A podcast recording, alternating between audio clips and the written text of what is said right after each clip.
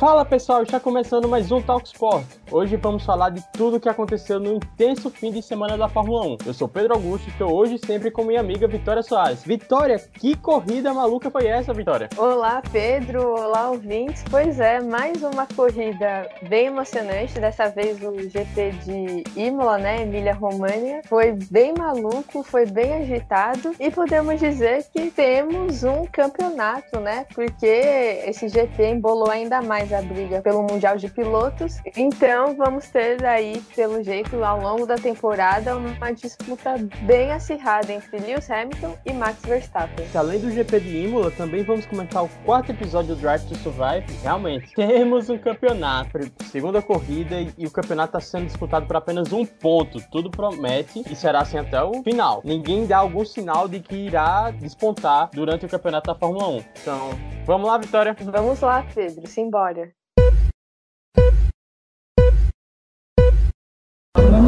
It's lights out and away we go! Bom, Vitória, e para começar nosso fim de semana da Fórmula 1, vamos começar do começo. Sexta-feira já deu treinos livres intensos, né? Quem reinou na sexta-feira foi a bandeira vermelha, no fim das contas. No primeiro treino, né, da sexta-feira, que foi de manhã cedinho, o treino agora, os treinos livres são de apenas uma hora, o que limitou, né, bastante para as equipes. E aí, durante o treino livre, é, não é novidade nenhuma, como sempre, quem rodou e quem bateu foi o Mazepin. Na primeira primeira e na última volta. Sim, é, a única coisa que ele tá fazendo por enquanto de certo é nessa na F1 é rodar e bater, né? É a única coisa que ele consegue ter aproveitamento, uma constância, né? E aí o o Mazepin rodou o carro, bateu, teve, como era uma zona perigosa para tirar o carro, teve a, a, bandeira vermelha. E durante os treinos livres, quando se tem a bandeira vermelha, o cronômetro não é pausado, ele continua rodando. E isso tomou praticamente todo o resto do treino livre que tinha. As equipes ficaram com pouquíssimo tempo para voltar à pista e tentar ali fazer os testes, né, que faz durante os treinos, e acabou prejudicando um pouco o planejamento das equipes, né? Ficou mais de, acho que uns 20 minutos, né, parado, um pouco mais, tomou bastante tempo do treino. E aí, nesse primeiro treino da sexta-feira, né, o Bottas liderou aí e a, as Mercedes, o Bottas e o Hamilton, né, ficaram na frente nessa primeira parte da sexta-feira. Mostrou uma evolução muito grande das Mercedes do GP do Bahrein para este fim de semana, né? Algo que a gente não esperava. Essa é uma evolução tão rápida, pelo menos eu não esperava que fosse tão imediata. O Bottas liderou, Hamilton também correu bem e a RBR teve problemas durante toda a sexta-feira. No primeiro treino, o Pérez bateu no Ocon, que gerou outra bandeira vermelha, e no segundo treino, o Max Verstappen teve problemas na caixa de transmissão transmissão, não é isso? Isso, do, da, do câmbio, né? Na caixa de transmissão do. E precisou abandonar poucas voltas depois. Então foram treinos bem curtos para a Red Bull. O, a batida entre o Pérez e o Ocon foi causado justamente. Um dos motivos foi pelo. Um outro problema que teve nessa sexta-feira foi o problema de comunicação, né? Da, da F1, que estava com problema ali na rede de comunicação. Ah, Os sites não estavam. a internet que a minha. É, as, a, a, a transmissão lá do rádio não estava funcionando direito. E aí o, o Ocon estava vindo numa volta mais lenta e o Pérez na volta mais rápida. O Ocon não, não, a equipe não tinha como falar com ele. Ele ainda tentou abrir um espaço, só que o Pérez veio com tudo e não quis saber, passou e aí acabou batendo, teve um prejuízo, né? E na sexta-feira, com o resultado da com o desempenho da RBR, não se esperava que no sábado a RBR fosse tão bem, principalmente o Pérez, né, que não teve uma sexta-feira boa e no sábado conseguiu ter um desempenho muito bom, bem surpreendente até mesmo para o Verstappen, né? É, no sábado a RBR já voltou a, a liderar tudo. O Verstappen monopolizou o primeiro treino livre do sábado. O Pérez, como você falou, foi surpreendentemente muito bem. Foi, ele foi até cornetado pelo chefe dele, né? O chefe-chefe mesmo. O dono da equipe é. da RBR deu uma cornetada publicamente no Pérez quando ele causou aquele acidente com o Ocon. E aí ele mostrou todo o seu valor, garantindo a primeira fila do grid. Mas vamos falar daqui a pouquinho. Daqui a... Aliás, vamos falar agora da classificação, né? Vamos começar pelo Q1. O Q1 que tivemos algumas surpresas negativas, eu diria. Que Tsunoda aprendeu a primeira lição dele na Fórmula 1, que você tem que respeitar o carro e respeitar as pistas, né? Você não pode tirar mais que o carro pode entregar E você não pode exagerar, você tem que respeitar os limites da pista. Ele não conseguiu fazer isso e acabou batendo, causando, adivinha, outra bandeira vermelha. Pois é, essa foi o treino de rechear vermelho, né? Assim, o Tsunoda, uma coisa que foi principalmente bem marcante durante o final de semana de treinos foi a quantidade de vezes que os pilotos saíam do limite da pista, né? Em Imola, é, a curva é bem, a, a pista é bem estreita, né? E são muitas curvas. Então, em Imola é aquela que exige muita técnica do piloto, né? Para ele andar bem no limite. Porque qualquer erro é, custa uma corrida. Por exemplo, o Tsunoda, um erro a mais que ele forçou demais numa curva, ele acabou perdendo o carro, parou na brita e bateu, né? Então, Imola é um circuito que não permite que os pilotos errem muito e que eles exigem muita técnica. E foi a quantidade de voltas deletadas que os pilotos tiveram por ultrapassar o limite da pista, principalmente da curva 9 ali que teve até uma confusão. às vezes a, a FIA considerava que tinha passado o limite, às vezes não, aquela linha branca, né? Foi bem, foi bem assim interessante ver, né? Como os pilotos estavam sofrendo para se manter ali dentro dos limites da pista. E o Tsunoda acabou a falta de experiência, né? Acabou pegando, queria mostrar resultado, principalmente pelo Gasly que estava vindo muito bem, né? Do, dos outros treinos livres. O Gasly estava tendo um desempenho muito bom, foi também querer mostrar serviço isso acabou se empolgando demais e perdeu aí o carro e perdeu a classificação, né? Teve que largar em último. Pois é, e a, em relação aos limites de pista, foi algo que a FIA até tentou dar uma resposta a todas as críticas depois da, do GP do Bahrein. Houve aquela polêmica que o Verstappen tinha ultrapassado o Hamilton fora dos limites da pista, sendo que o Hamilton andou fora da pista o tempo inteiro. Então, é. eles foram bem mais é, rigorosos em relação aos limites da pista, como você falou, deletando várias voltas.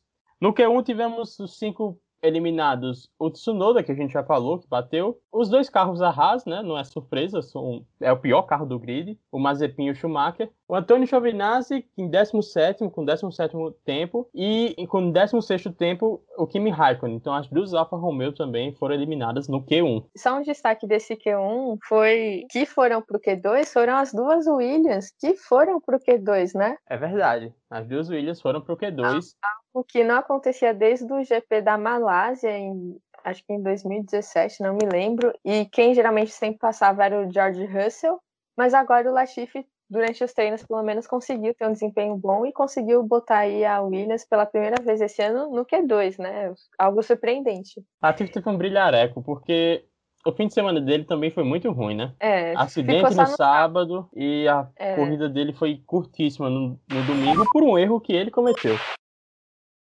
Passando para o Q2, boa informação da Williams, tá? por sinal. Tivemos surpresas. O Pérez liderou, fez o melhor tempo do, do Q2, seguido de Lando Norris, que até então estava muito mal com a McLaren. A McLaren na sexta-feira não se deu bem, conseguiu se acertar, pelo menos o Norris conseguiu se acertar bastante e marcou o segundo tempo no Q2 e fez uma classificação fantástica, né? Pois é, o, o Pérez, né, não se, não se esperava, né, que ele fosse tão bem nesse classificatório, que até desbancar o Verstappen, mas ele conseguiu ir muito bem, ele de novo, né, durante esse Q2 ao longo desse treino, o que marcou muito é foram os erros, principalmente de sair da pista, de perder um pouco o controle do carro. E esses erros é, custaram, né? Porque a diferença entre o primeiro, o segundo e o terceiro eram mínimas, eram poucas. Então qualquer erro custava a posição. Então foi basicamente quem errou menos conseguiu se dar melhor. E o Pérez foi muito bem nesse Q2, surpreendeu, né? Calou a boca do Helmut Markle, né? que tinha criticado ele, e o Norris, que não tinha vindo de um dos treinos livres muito bem, começou no sábado voando muito bem, mostrando mais uma vez que vai ter um bom desempenho, que o carro da McLaren está muito bem. E ele conseguiu aí ter o segundo tempo e brigar aí a, no, no, depois no Q3, né, pras, pelas primeiras posições.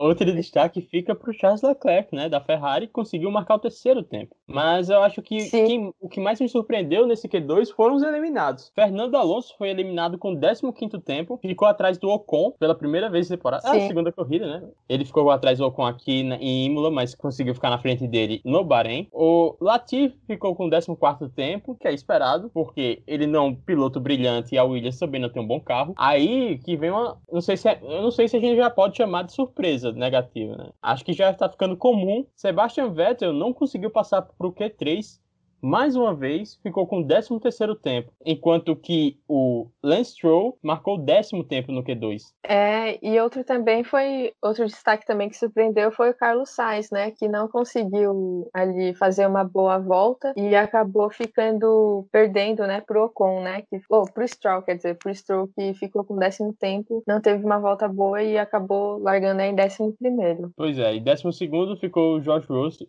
George Russell mas o Sebastian Vettel, Vitória, não, a gente não espera mais dele, é isso? Perdemos as assim, esperanças assim, ou é muito cedo já para crucificar ele? Porque é, o carro dele é bom. É o, ca... é, o carro dele é bom, o Stroll tá conseguindo bons desempenhos, né? Conseguindo conquistar pontos para a equipe, tendo uma constância. E o Sebastian Vettel tá tendo uma constância negativa, né? Ele ainda não tá eu não sei se ele não se adaptou ao carro. Tá tudo muito estranho, assim. Eu acho que ainda é cedo, né? Cobrar pra gente pensar que o Vettel não vai dar, não vai dar certo na, na Aston Martin. Mas assim, mesmo ele, mesmo com esse, mesmo ele tendo esse problema de, de, de adaptação ao carro, eu esperava que ele tivesse um começo um pouco melhor, né? Pelo menos pontuando ali, brigando entre os dez primeiros, não brigando por pódio ou lá pelos três primeiros, obviamente, mas pelo menos ali entre os dez primeiros, ou ficando à frente do Stroll, brigando ali, incomodando mais o Stroll, acho que se esperava dele nisso. Se esperava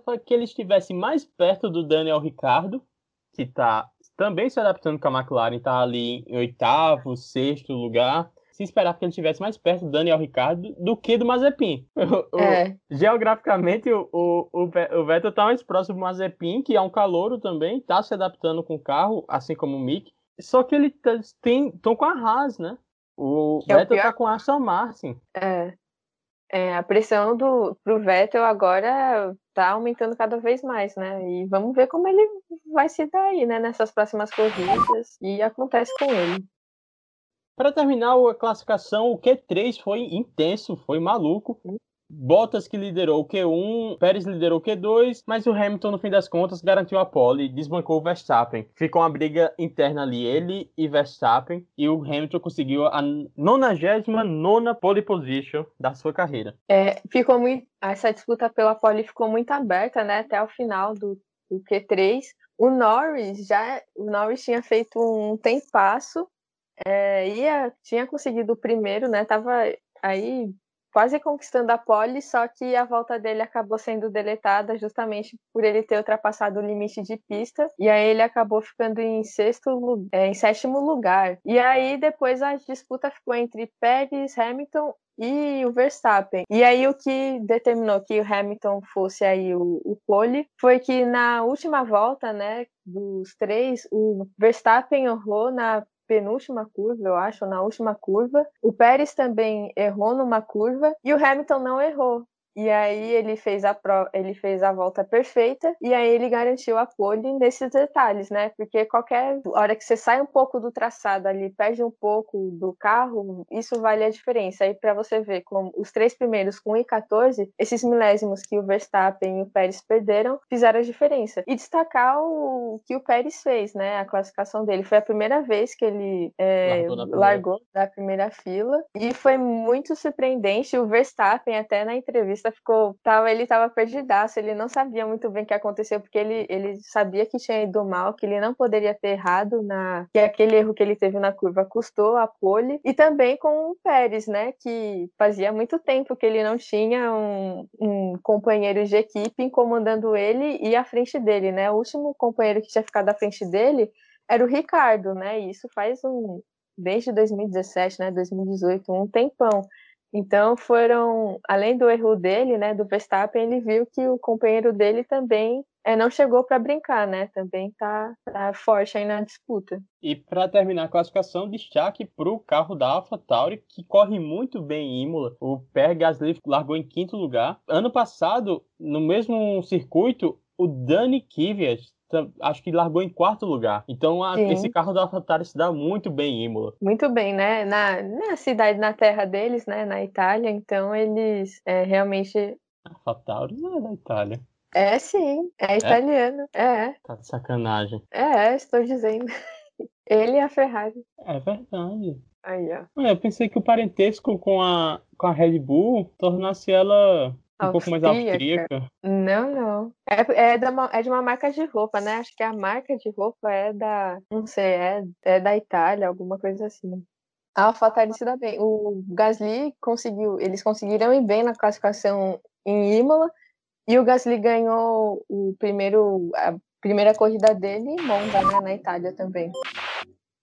Sim, o grid de classificação ficou com Hamilton com sua 99 pole, a mais uma pista em que Hamilton começa na frente. Acho que só falta Miami agora. Vão ter que criar pista nova para o Hamilton poder é. liderar ele. É. Ele foi pole em praticamente todas que tem no circuito da Fórmula 1. O Pérez em segundo, despancando Max Verstappen, que ficou em terceiro. O Charles Leclerc com a Ferrari ficou em quarto, seguido do Pierre Gasly. Daniel Ricciardo ficou em sexto, McLaren na frente do Lando Norris, mas entre aspas, né? Porque o Lando Norris teve uma classificação bem melhor que a dele, mas foi deletado, é, teve a volta deletada. Bottas, que fez uma classificação horrorosa, ficou em oitavo.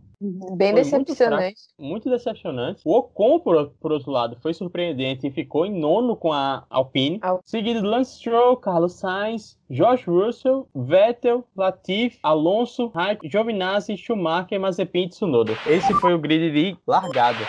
E no domingo, né, tivemos a tão esperada e aguardada corrida, né, que teve um fator, um elemento a mais para complicar aí, para dar mais emoção, que foi a chuva, né, que assim não foi uma chuva muito intensa, mas o suficiente para molhar a pista e deixar a pista que já é bem complicada, né, deixar ela ainda mais desafiante para os pilotos, deixou a pista é, molhada e aí também mudou a estratégia das equipes é em relação aos pneus também, né? Que as equipes tiveram aí que colocar os pneus de chuva para esse, esse começo da, da corrida. A chuva chegou só para bagunçar tudo. O pessoal teve que trocar pneu ali em cima da hora. Quem optou pelo intermediário se deu melhor. Quem optou pelos pneus de chuva mesmo acabou perdendo ritmo muito muito rápido, porque a chuva ela aconteceu um pouco antes do Grande Prêmio e não foi uma chuva muito tensa, né? Como você falou. Então só foi aquela. Deixou a solta ali um,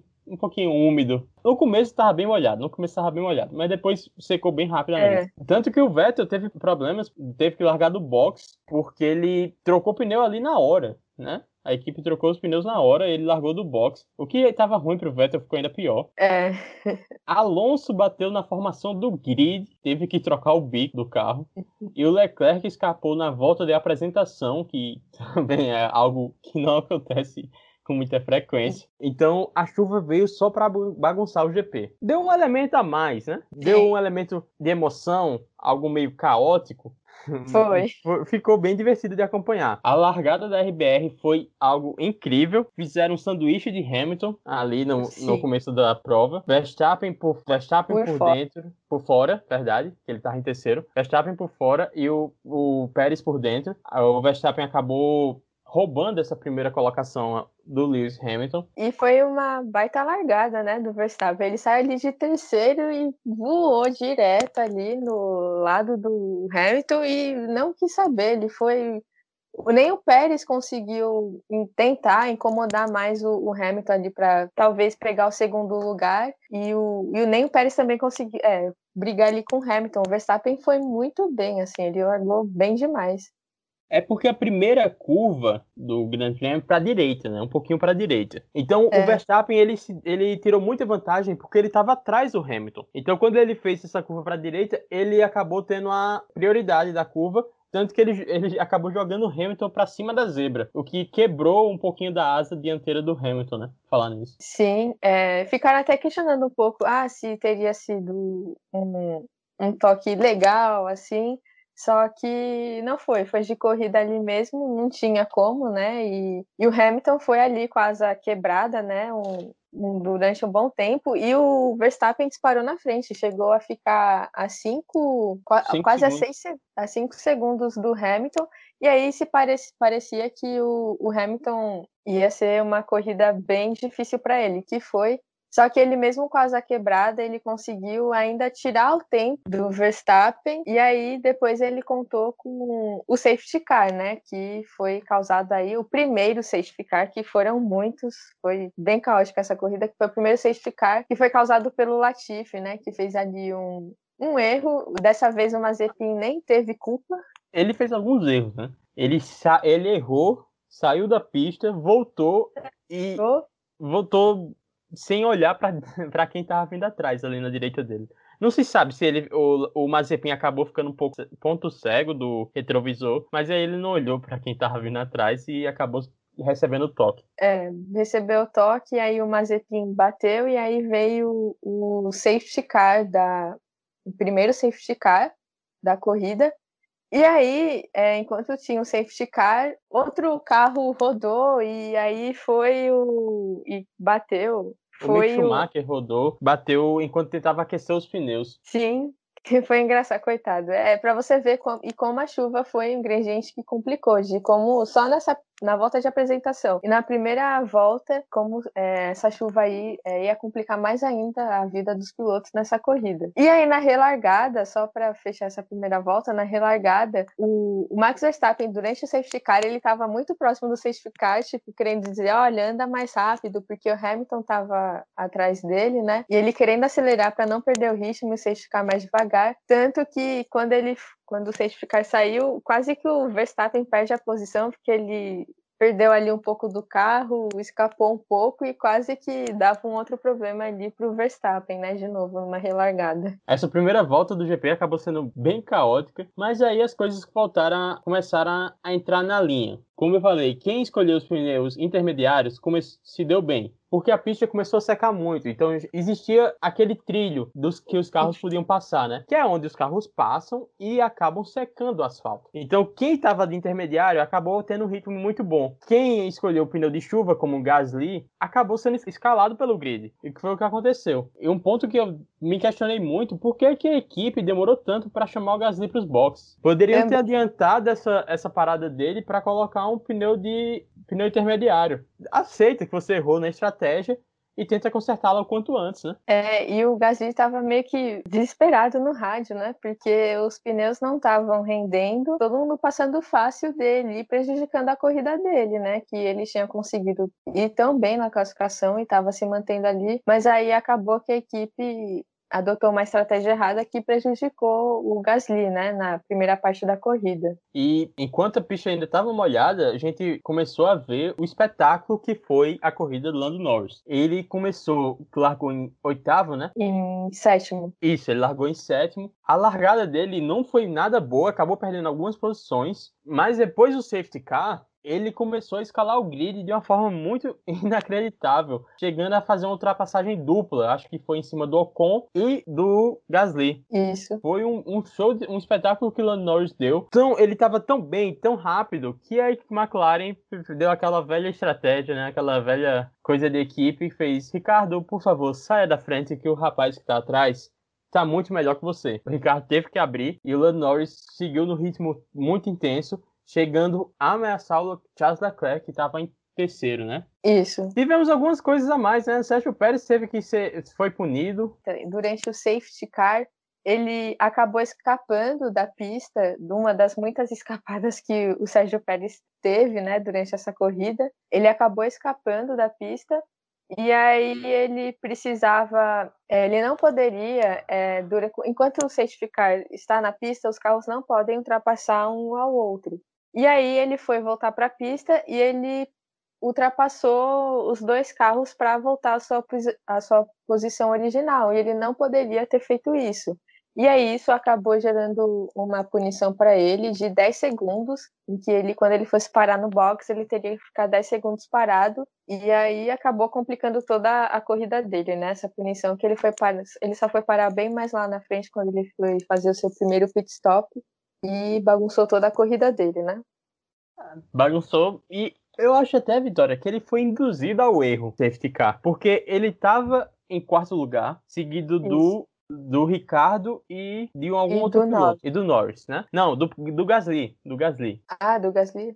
Ele tava seguido do, do Ricardo e do Gasly. Quando ele sai da pista, que o Ricardo e o Gasly acabam passando por ele, ele vai voltar, os dois carros diminuem e abrem espaço para ele passar. Então acho que o Sérgio Pérez foi induzido ao erro. Não foi algo nem intencional ele fez deliberadamente. Ele só errou, não teve conhecimento de, de, regra. Pensou que não teria nada demais, né? Já que, que abriram, é, faz totalmente sentido isso, é. Que ali, que ali na hora mesmo é tudo muito rápido, né? Então ele pode ter tido esse, como você falou, esse, ser induzido ao erro mesmo. E aí a gente ficou se perguntando em que momento os pilotos iriam trocar os pneus para pneus e pistas seca, né? Porque intermediários têm uma vida útil muito curta, de coisa de 19, 20, 20 e poucas voltas. Só o Hamilton que fez uma corrida inteira de intermediário, sabe lá como. Na Turquia ano passado, né, que eu tô falando. Mas aí a gente ficou perguntando quando é que eles iriam trocar os pneus. O Verstappen, que estava na frente, constantemente era perguntado pela equipe como estão, como estão as condições de pista agora. Dá para trocar? Dá pra... E o Verstappen falava: ainda não, ainda não, vamos esperar. E esse que vamos esperar, o Vettel trocou para pneus médios. E o que era, o que já estava ruim para o Vettel, ficou ainda pior. Pior porque ele, a pista não estava pronta para correr de médio. E ele estava deslizando, ele estava patinando na pista de uma forma inacreditável.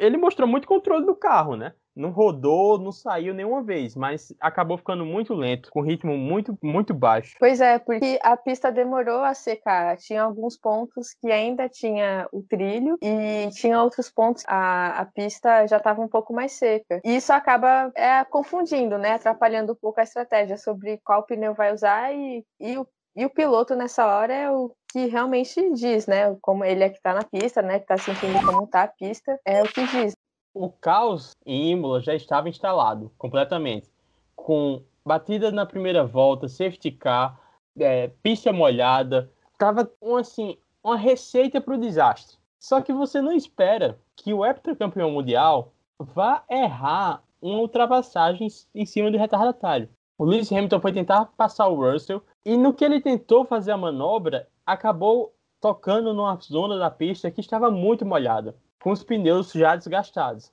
o que fez com que ele rodasse e batesse no muro, sofrendo danos na asa. Era receita para o desastre. Né? Eu pensei, caraca, Imola tem tudo mesmo, né? Até Lewis Hamilton se ferrou na prova. Não, é. acredito, não acredito.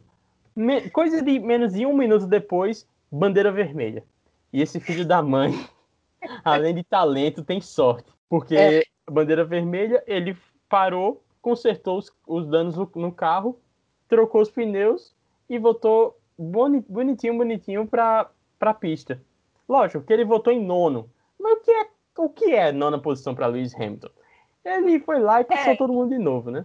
Porque a bandeira vermelha foi causada por um acidente entre Bottas e Russell, em que o nosso garoto Jorginho Russell tentou uma manobra ousada e acabou errando feio. Pelo menos ele não acredita que ele errou, né? Pelo que a gente viu, ele acabou errando, porque ao tentar passar por dentro, ele tocou o pneu na grama e perdeu o carro completamente.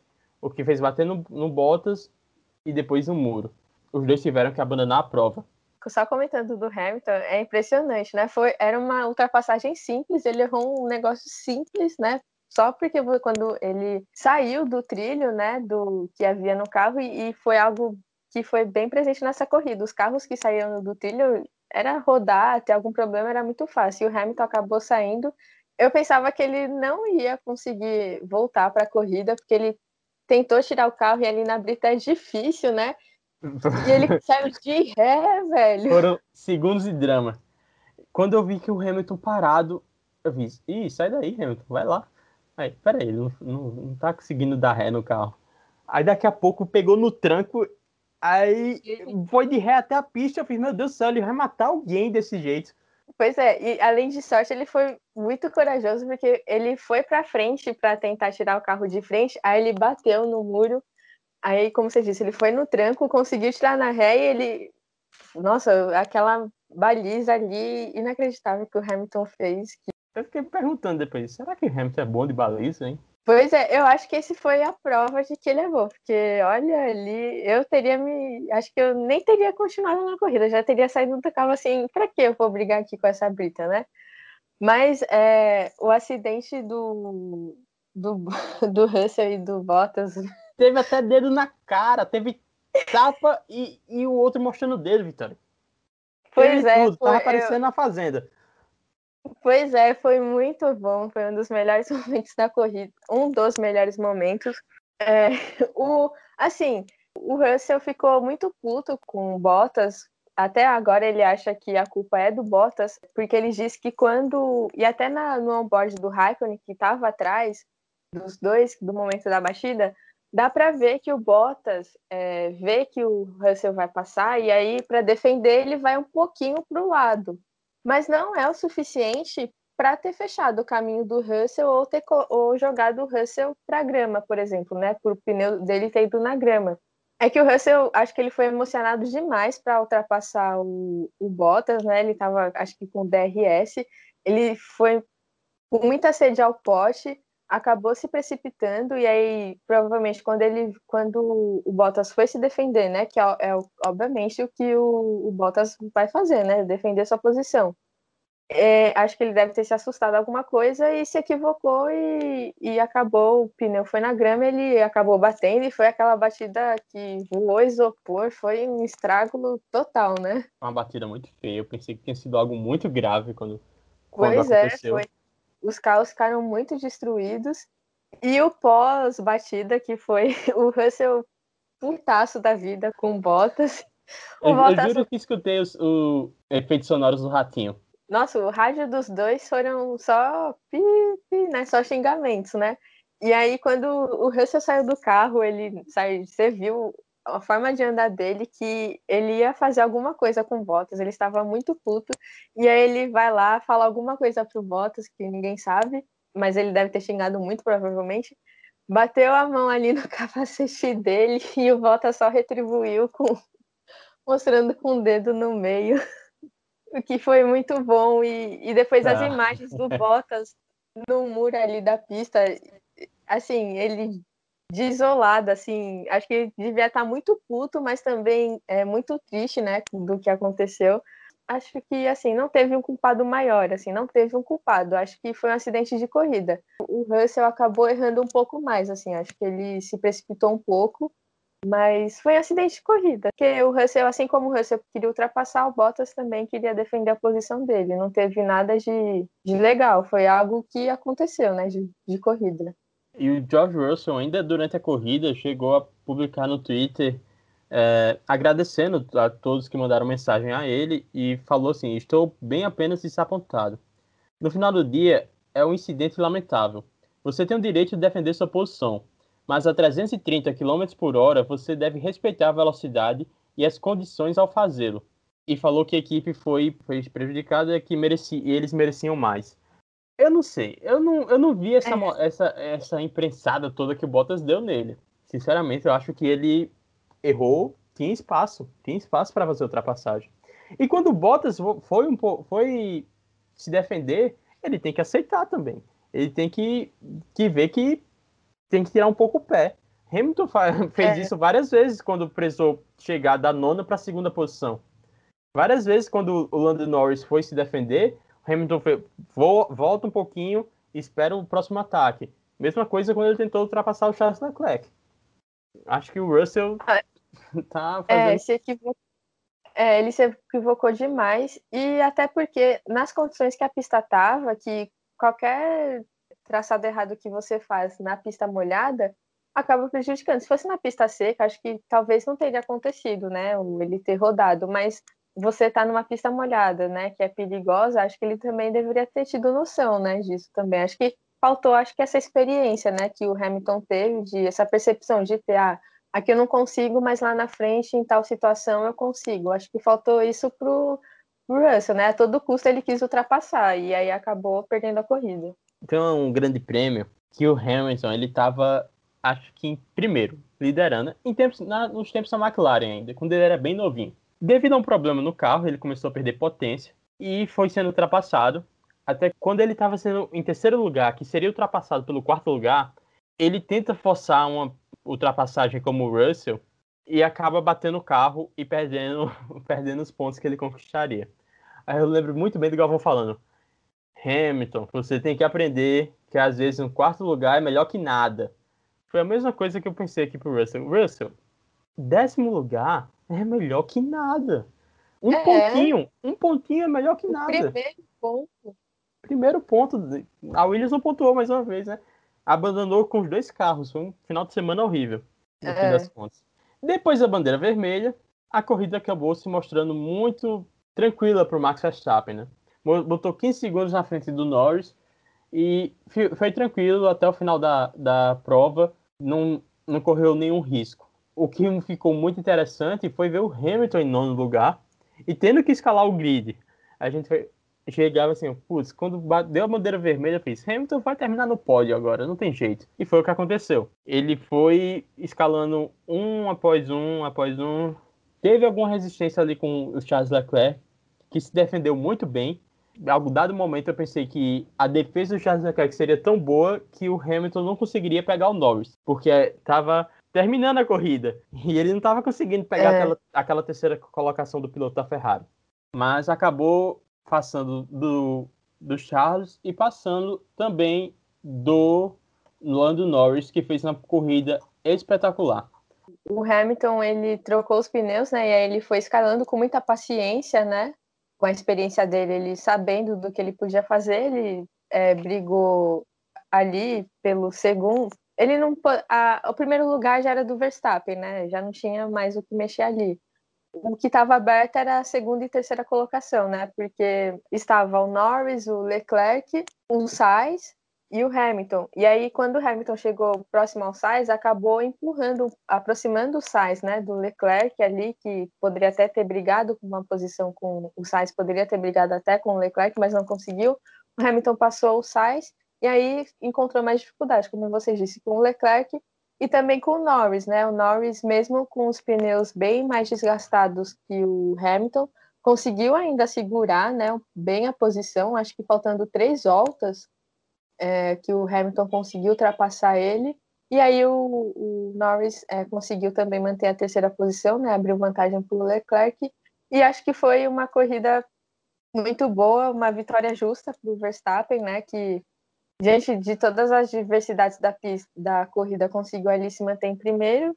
Um segundo lugar muito bom para o Hamilton é, na entrevista, né? Dava para ver que ele estava muito feliz com, com o resultado, principalmente depois da corrida, de tudo que aconteceu.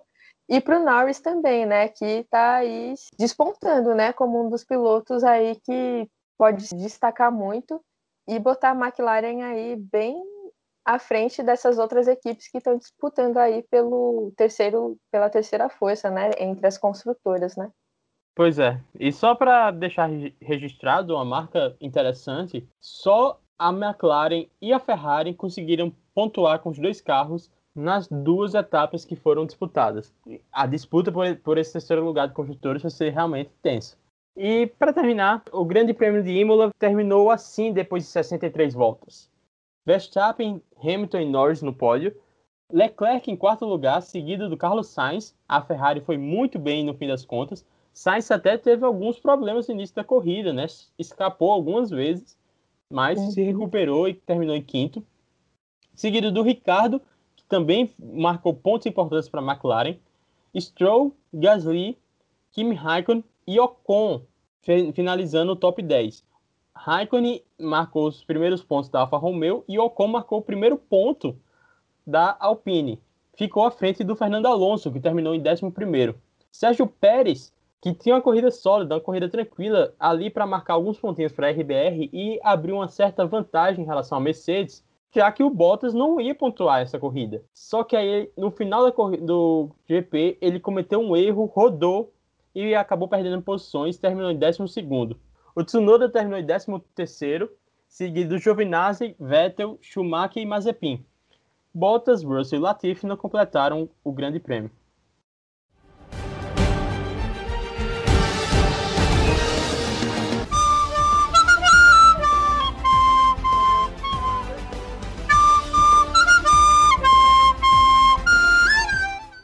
Bom, e agora nós vamos para os nossos destaques positivos e negativos, né, desse GP de Imola, que, assim, para mim tiveram muitos, muitos negativos. é, particularmente, mas vamos lá, eu positivos é um pouco mais fácil, mas acho que negativos teve muita gente que decepcionou.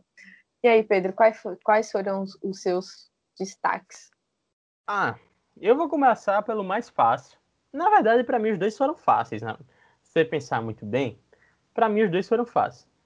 O meu destaque positivo é o Lando Norris, o piloto do dia, que fez um final de semana muito bom.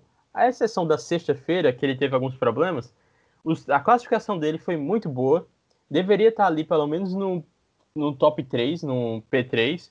Acabou não acontecendo porque ele excedeu os limites da pista. Foi para a corrida largando em sétimo, se recuperou, conseguiu um, ultrapassagens fenomenais, fez uma corrida sólida, um grande prêmio muito bom. Quase, quase garantiu o segundo lugar mas acabou no terceiro lugar, o seu segundo pódio da, da carreira. Um piloto de muito potencial que agrada muito. É muito bom assistir o Lando Norris correndo. E agora, tu vai ter positivo ou quer que eu mande negativo logo? Ah, pode ser, pode mandar o seu negativo. E, já que é para mandar o negativo, meu, eu tenho dois destaques negativos. Na verdade, é um é destaque mesmo, outra menção honrosa. O destaque negativo vai para o Russell, porque eu acho que ele garoteou. Apesar dele, dele jurar que foi espremido, que o Bottas não deu espaço a ele, eu acredito que ele errou. Ele cometeu um erro de principiante.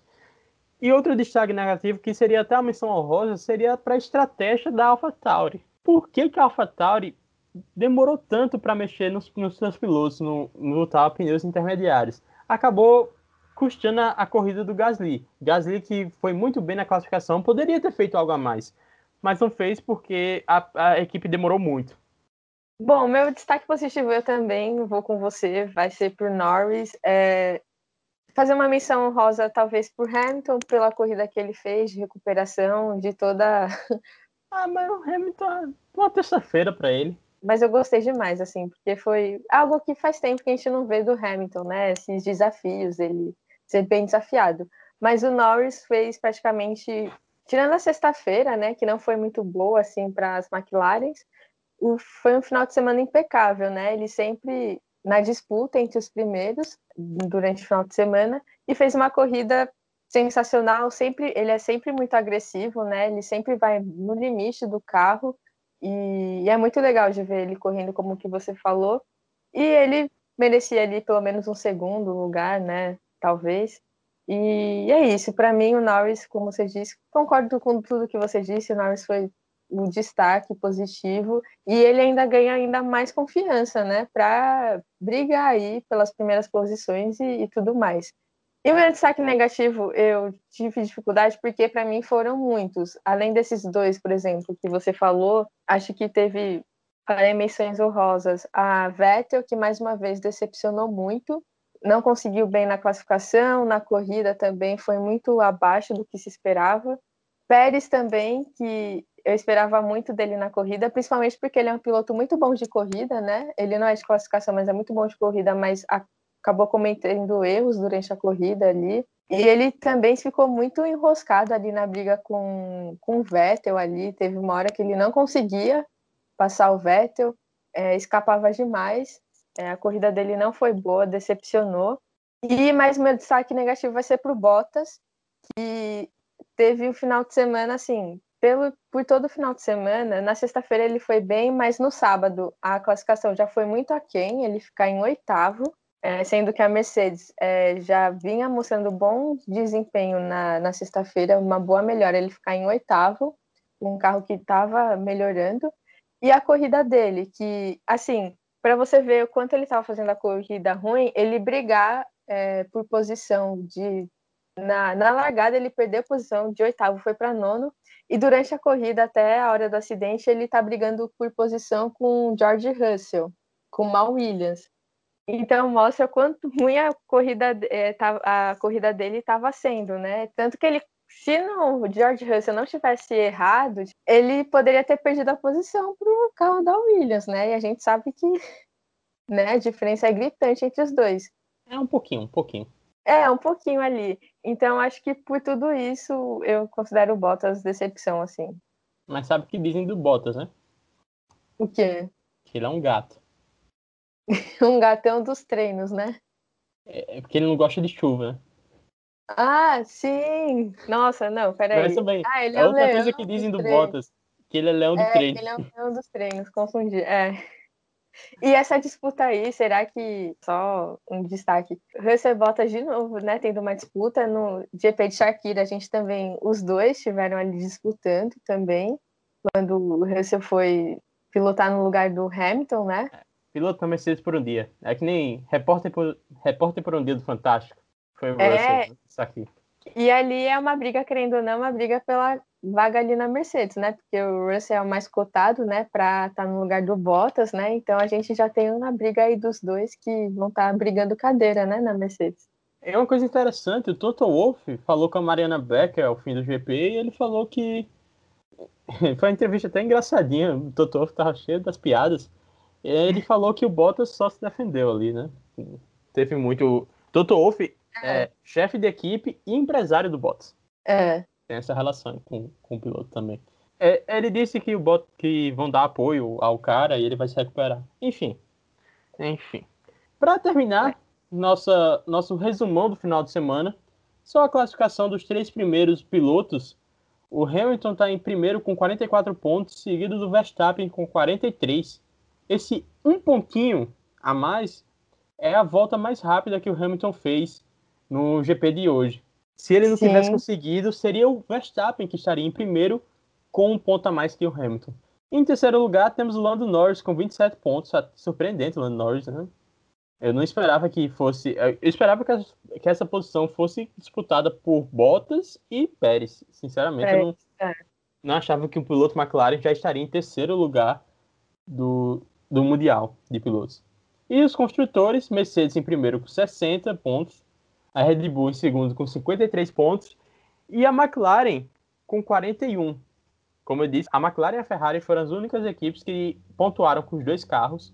A Ferrari está em quarta com 34 pontos. E é interessante só um destaque a, distância, né, da Ferrari que é quarta para quem está colocada que é a Aston Martin que tem apenas sete pontos. Porque quem praticamente está pontuando para Aston Martin é só o Lance Stroll, né? Não é praticamente, ele, ele só, só foi ele que pontuou. É, e, e assim, esses pontos vão fazer diferença lá na frente, né? Porque a, a disputa entre Ferrari e McLaren tá apertada, né? Apenas sete pontos de diferença. E essa diferença gritante vai fazer falta ali.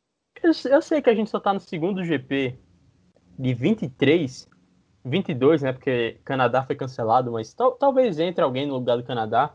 Mas eu acho que a Aston Martin já largou a- o terceiro lugar dos construtores. Não, não vai ter muito jeito, porque a Aston Martin não só precisa que não precisa ter um desempenho muito bom, como precisa que os outros, as outras equipes tenham um desempenho péssimo.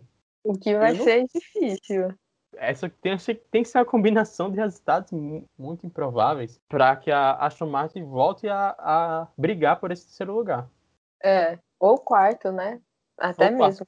Porque é, o Sebastian Vettel pode voltar a ser competitivo e pode chegar com- a pilotar bem, mas a McLaren está com um bom carro, a Ferrari está com um bom carro e ambas as equipes têm dois bons pilotos. O, e o Sainz está conquistando pontos que ajudam ainda mais. O, o Sainz é um piloto muito constante, né? Então vai ser muito difícil para Aston Martin, que se esperava mais também, né? Mas vamos ver aí, né? Agora, Vitória, vamos comentar o quarto episódio do, do Drive to Survive. Precisamos falar da Ferrari. Vitória, só uma coisa rápida antes, antes de a gente comentar sobre Drive to Survive. Teremos Diga. GP em Miami. Pois é, vai lá. Vitória, uma- só uma coisa rápida antes de comentarmos o quarto episódio de Drive to Survive. Informação que saiu durante a corrida é que teremos GP em Miami. Foi confirmado. No último podcast, a gente é, tinha trazido, né, no nosso giro de notícias, uma das notícias que era durante a semana do GP do, de Imola, a F1 ia tomar uma decisão sobre em relação ao GP de Miami, e eis que é, tivemos o veredito final e vai ser realizado né, o GP de Miami. É, foi assinado um contrato de 10 anos O GP é, já tem previsão para começar na próxima temporada, a partir de 2022. Não se sabe exatamente a data certa, né? Mas é, já está aí definido e vai ser é, ao redor do Hard Rock Stadium, que é a casa do Miami Dolphins, um time da NFL. Então vamos ter um circuito de rua, mais um circuito de rua aí para F1. Eu, eu vou dizer logo que eu já estou empolgado. O circuito vai ter 5 km, 5.41 km, é, com 19 curvas e 3 retas com potencial para DRS. Então, pretende ser um, um circuito bem rápido, né? Então, aqui está falando que a velocidade máxima estimada é de 320 km por hora. Muito veloz e o circuito de rua em Miami deve ser algo muito bonito. Vou te contar, não em volta do estádio, né, que é muito bonito, né? Então vai ser algo muito bom. Só para fechar, porque a gente tinha comentado que a comunidade local, né, a população era contra, né, essa a realização do GP, mas a, a organização, né, os organizadores do GP de Miami vão atender, acho que foram algumas demandas para que não tenha tantos problemas é, para a comunidade, né? Porque já que é um circuito de rua, tem questão de, de barulho, de do meio ambiente, de resíduos que acabam a F1 gera e tudo mais. Então vai ter umas contrapartidas aí para em relação à população local para garantir um GP não tão problemático, né? Assim. É, bom que as duas partes chegaram, cederam um pouco uhum. e chegaram no consenso, né?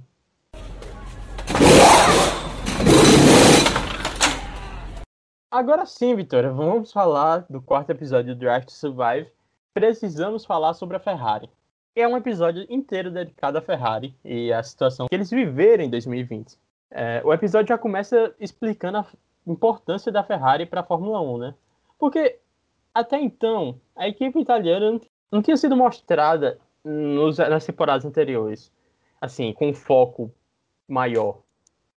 Então eles aqui é como se fosse um episódio de introdução do, do personagem que é a Ferrari e eles começam falando da importância da Ferrari, que não existe Fórmula 1 sem Ferrari, é, Ferrari sem Fórmula 1. É a única equipe que está desde o início da categoria, né? E eles até falam, citam o Enzo Ferrari quando ele diz assim: peça para uma criança desenhar um carro e ela o fará vermelho, para mostrar como essa equipe é fundamental para o esporte. E por isso que ela é tão amada, é o que tem os fãs mais fanáticos. E o episódio vai se passar todo durante o final de semana de Monza, que é a casa da Ferrari. Só que o final de semana de Monza não foi nada agradável. As, as duas Ferraris se classificaram muito mal, ainda era Sebastian Vettel o piloto, ao lado de Charles Leclerc, e no fim das contas os dois abandonaram. Foi um final de semana desastroso, desastroso mesmo. Esse final de semana em Monza que eles retratam, né, nesse episódio, é uma síntese do que foi toda a temporada da Ferrari em 2020, tanto nas pistas, né, problemática tanto nas pistas, mas também internamente. Em um dos trechos, o Mattia Binotto fala que, mesmo diante da situação ruim da Ferrari em outras corridas, para salvar a temporada bastava vencer em Monza, porque é justamente a casa da Ferrari na F1. Então, todas as fichas da Ferrari estavam em Monza, né? De pelo menos tentar salvar uma temporada desastrosa, mas foi o que não aconteceu, né? Foi mais desastrosa ainda. Sabe essa, essa frase do minuto, sabe? Parece, sabe com o quê? Com aqueles treinadores de futebol que o time tá na Série B, tá muito mal, não paga salário, e vai enfrentar o rival que tá bem, e fala assim, não, porque clássico é um campeonato à parte. A gente ganhar o clássico, a gente ganhou o ano. Sim, não é bem é. assim, né? Seus é. problemas não vão terminar porque você foi bem em Monza.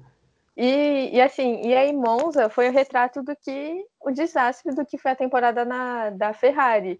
E essa frase que, que eu citei, que você comentou, é, do Binotto tentando é, disfarçar ou tapar a situação né, da Ferrari a, durante todo o episódio, quando ele é questionado sobre a, a situação ruim da Ferrari, em nenhum momento de ele realmente assume todas as culpas, né? Todos os erros que a escuderia cometeu ao longo do ano. Ele assume alguns, algumas coisas assim que realmente não tem como não assumir, mas ele sempre tenta disfarçar muito dizendo que o problema não é tão grande quanto se parece. Ele sempre tenta é, blindar um pouco, mas a gente sabe que isso era só um discurso, porque nos bastidores internamente havia uma crise enorme, principalmente entre Vettel e ele, né? que durante esse episódio é muito bem retratado essa tensão que há é, entre Vettel e, e, a equipe, né? Especialmente com o Binotto, é, é muito bom. É, mas antes a gente falar do, dessa tensão que existe, que é muito bem retratada, mas antes a gente falar dessa tensão que existe entre Vettel e equipe, a gente tem que explicar também como a Ferrari se meteu no buraco tão fundo, né? Porque é uma Sim. equipe extremamente tradicional, como é que ela tá com um trator na pista? É, isso aconteceu por conta de um acordo que foi feito entre a FIA e Ferrari depois que houve suspeita de que o Ferrari estaria com motor adulterado. A FIA não explicou o que o que tava, qual era o problema do carro, problema não. Que é que o carro tinha de mágico para ter um desempenho tão absurdo em tão pouco tempo. É, existe até essa teoria da conspiração de que FIA e Ferrari teriam chegado num acordo para que a equipe não fosse punida, mas surgiu essa nova, nova regra da entidade do automobilismo sobre o fluxo de combustível. E quando essa nova regra foi implantada, a Ferrari perdeu desempenho. Então, existe a suspeita que é até levantada de que a Ferrari estaria competindo em 2019 com o motor adulterado e foi cortado para 2020, né? Por isso que a, a, o desempenho caiu tanto. É realmente é muito estranho, né? Tudo isso que aconteceu. A FIA não puniu, mas também não explicou. A Ferrari também não explicou direito o que aconteceu. Ficou tudo muito estranho que acaba abrindo margem, né, para essas interpretações e que até faz sentido se você juntar, né, A mais B mais C, até que faz sentido essa teoria, assim. Depois da parada do meio do ano, a Ferrari estava voando e aí, em 2020, do nada, a Ferrari perde um desempenho despenca, né? Além da crise, né? Dentro do, do desempenho das pistas, com, com os carros péssimos, tendo desempenhos pífios, ainda teve a crise com o Vettel, né? Que a Ferrari, no começo da temporada, né? Assim, ainda no, no início ali, depois da, da volta, né? Depois da volta do Covid-19, a Ferrari de maneira assim bem rápida, é, diz que não vai renovar o contrato do Vettel para 2021 e eles fazem isso publicamente, é, uma relação que fica péssima depois disso, porque a forma com que eles demitiram o Vettel, né, foi bem, assim, foi bem realmente, não foi muito legal. É, Acho que de... faltou um pouco de, talvez um pouco de respeito, é, assim, depois que o Charles Leclerc, Leclerc entrou na Ferrari, eles viram que o Charles era o futuro, o Leclerc era o futuro, e que o Vettel acabou ficando pelo caminho. Porque você vou lembrar, o Leclerc entra muito bem e compete com o Vettel para ser o primeiro piloto. Em determinado momento, a Ferrari determina de que Leclerc seria seu primeiro piloto e que Vettel não, não era mais a prioridade aí ele é demitido, né? Como você falou. E até o, o jornalista que dá o depoimento ao documentário fala que no momento que Vettel é demitido, eles mostram o que eles querem para o futuro. E a, corta a câmera para o Leclerc. É, tanto que o Leclerc tem um contrato até 2024, né? Que eles renovaram, que é um dos contratos. A, a Ferrari nunca havia feito um contrato tão longo com o piloto, nem com o Michael Schumacher, né? Que eles relatam no documentário. E aí tem até uma parte que eles falam é, e perguntam para o Binotto se na Ferrari há piloto número um, número dois, e ele falou que não existe isso. Mas a gente sabe que na Ferrari não, é, vocês... Na Ferrari, mais em qualquer outro lugar existe piloto 1 um e piloto 2. Quem é brasileiro também sabe, sabe que existe isso. Hoje é, não, hoje não, hoje sim. É, é o retrato claro, assim, da Ferrari é o exemplo claro, claro do piloto é, número um e número dois. E aí, com essa demissão, né, publicamente, tão escancarada da forma com que foi do Vettel, a relação acabou se, se estremecendo. O Vettel, e é muito bom acompanhar como o Vettel se comporta, mesmo. O é, Vettel de aviso prévio é uma coisa incrível. É, a partir desse momento ele tacou o dane-se e ele só falou assim, agora eu vou fazer, vou falar mais, né, que ele é o que fala mais, eu vou falar o que eu quiser e não tô nem aí. E é muito engraçado acompanhar as situações. A, acho que a, primeiro, a primeira situação que deixa escancarado assim o clima tenso da equipe é quando vai ter a reunião, né, com a equipe, né, lá a reunião mediada pela pela diretora de comunicação, que é a Silva Panner, que aparece muito nesse episódio, porque ela é uma pessoa durante essa crise da Ferrari, ela é a bem determinada. viu? Coitada, ela deve ter se estressado muito. E, e aí é ela quem é responsável por, né, é mediar aquilo que os pilotos vão passar para a imprensa, né, meio que retratar aquilo que está acontecendo na Ferrari para a imprensa. E aí, durante uma reunião, o Vettel tá com a máscara de cabeça para baixo. Aí ela vai e fala: Então, Vettel, é, você tá com sua máscara de cabeça para baixo, com o filtro errado. Aí o nome Ferrari tá de cabeça para baixo. Você pode é, trocar? Não é por causa da equipe da filmagem, não, mas é porque tá errado. E você vê o clima que fica por uma coisa tão besta. O silêncio constrangedor que fica na sala. A cara do Vettel e a cara dela, você vê o quão é constrangedor. E o, Vettel também, depois com o Leclerc, manda uma que o menino fica sem graça. Que pergunta ao Leclerc: Ah, e sua coleção de roupas? Quando é que vai ser lançado? O Leclerc dá aquela resposta política, né? Não, a gente congelou as coisas por um tempo, estamos estudando muito bem. Aí o Vettel fala: Não, eu vou mandar com a real. A gente tem um patrocinador aqui, ó, Puma, e ele não pode quebrar esse contrato. É por isso. Aí, o Leclerc começa a rir de desespero. Você sente a vergonha. E até, e, é, e até nessa parte do documentário que, que mostra o quão a Ferrari estava, é reunião com o Sans, né, que eles fazem responder as perguntas do Sans, foi por Zoom, e aí no momento que uma fã foi fazer a pergunta, a internet caiu e, e travou e deu aquele problema, né, e foi muito engraçado, é, é muito bom esse episódio, como eles mostram nos pequenos detalhes, é, consegue identificar bem a crise, a crise da Ferrari. Até tem uma outra parte do, do Vettel, vou me estender aqui, mas tem outra parte do Vettel que é bem no começo do episódio, que ele tá rindo, contando piada, é, e aí o cara chega para ele falando da cara da equipe. Você vai ficar rindo mesmo, mesmo é, diante do desempenho que a gente teve na Bélgica, do desempenho péssimo que a gente teve, aí. Ele mandou, é pra rir mesmo, não é rir, não? Esse desempenho horrível, a gente tem que fazer o quê? Tem que rir. É, a gente não. Ele, fala assim, ele fala meio assim, que a gente não pode ficar se lamentando de todo de ruim que acontece, então a gente tem que rir, né? Pra pelo menos descontrair um pouco. Então, o Vettel, no modo dane-se, é, durante esse episódio é muito bom de, de acompanhar. E depois do GP de Monza, teve o GP da Toscana, que foi o milésimo GP da Ferrari na, na história né, da Fórmula 1. E aí, diante de toda a desgraça que estava acontecendo né, com a Ferrari, eles resolveram, vamos fazer uma festa, uma grandiosa festa, para pelo menos comemorar isso, né? Que é uma marca histórica, né? Algo que nenhuma equipe tem na Fórmula 1.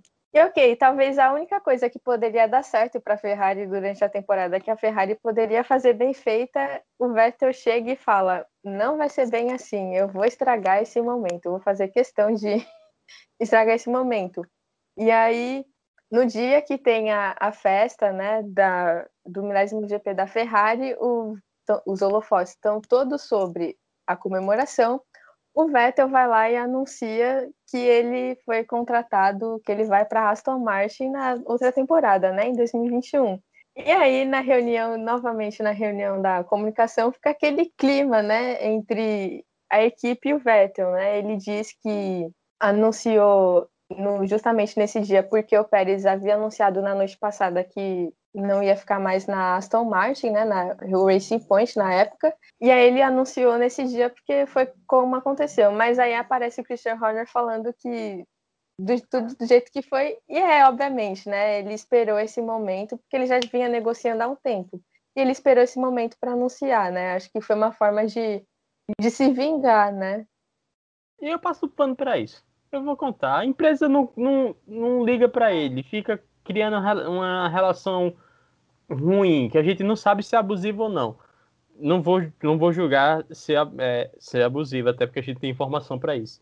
Mas cria, cria um clima chato. Ah, o cara se vingou e bem feito para Ferrari. É, foi, foi é, aquela coisa, né? Chumbo trocado não dói, né? Então Chumbo lá. trocado dói. Exatamente. E aí foi isso, e aí a festa, aliás, a festa foi uma festa tão bonita, eu queria estar lá, porque foi uma baita festa, realmente, uma coisa que a Ferrari fez, fez bem feita. E acabou o episódio, né? Aí, e acabou o nosso episódio aqui também, né?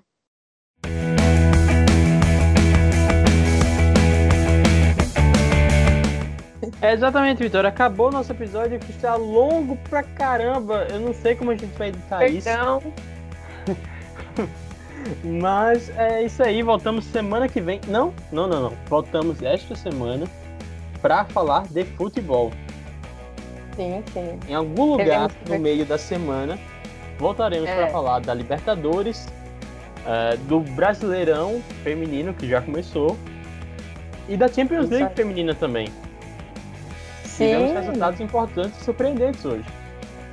teremos campeões inéditos. Semana que vem, voltaremos para falar de Fórmula 1 e do Drive to Survive. É, Sem- o próximo GP da. Não voltaremos com GP, porque não teremos. Só teremos no dia 2 de maio, né? GP de Portugal, dia 2 de maio. Mas a gente volta sempre com giro notícia, com A gente inventa qualquer coisa pra voltar. E pra Uma fofoca, tudo. A gente arranja, arranja qualquer sempre. coisa, qualquer coisa. A gente liga pro Vettel pra ele fazer algum, falar alguma coisa. Pra Pro criar Ricardo. pauta. Liga pro Ricardo, né? A gente sempre volta. E comentaremos Tem o como. quinto episódio do Draft to Survive chegaremos à metade da temporada. Pois é, passando rápido. Então, é isso aí, Vitória. Valeu, valeu, ouvintes. Até semana que vem. Tchau. É, é isso aí, Pedro. Valeu pela companhia, valeu, ouvintes, e um grande abraço. Até semana que vem. Um beijo.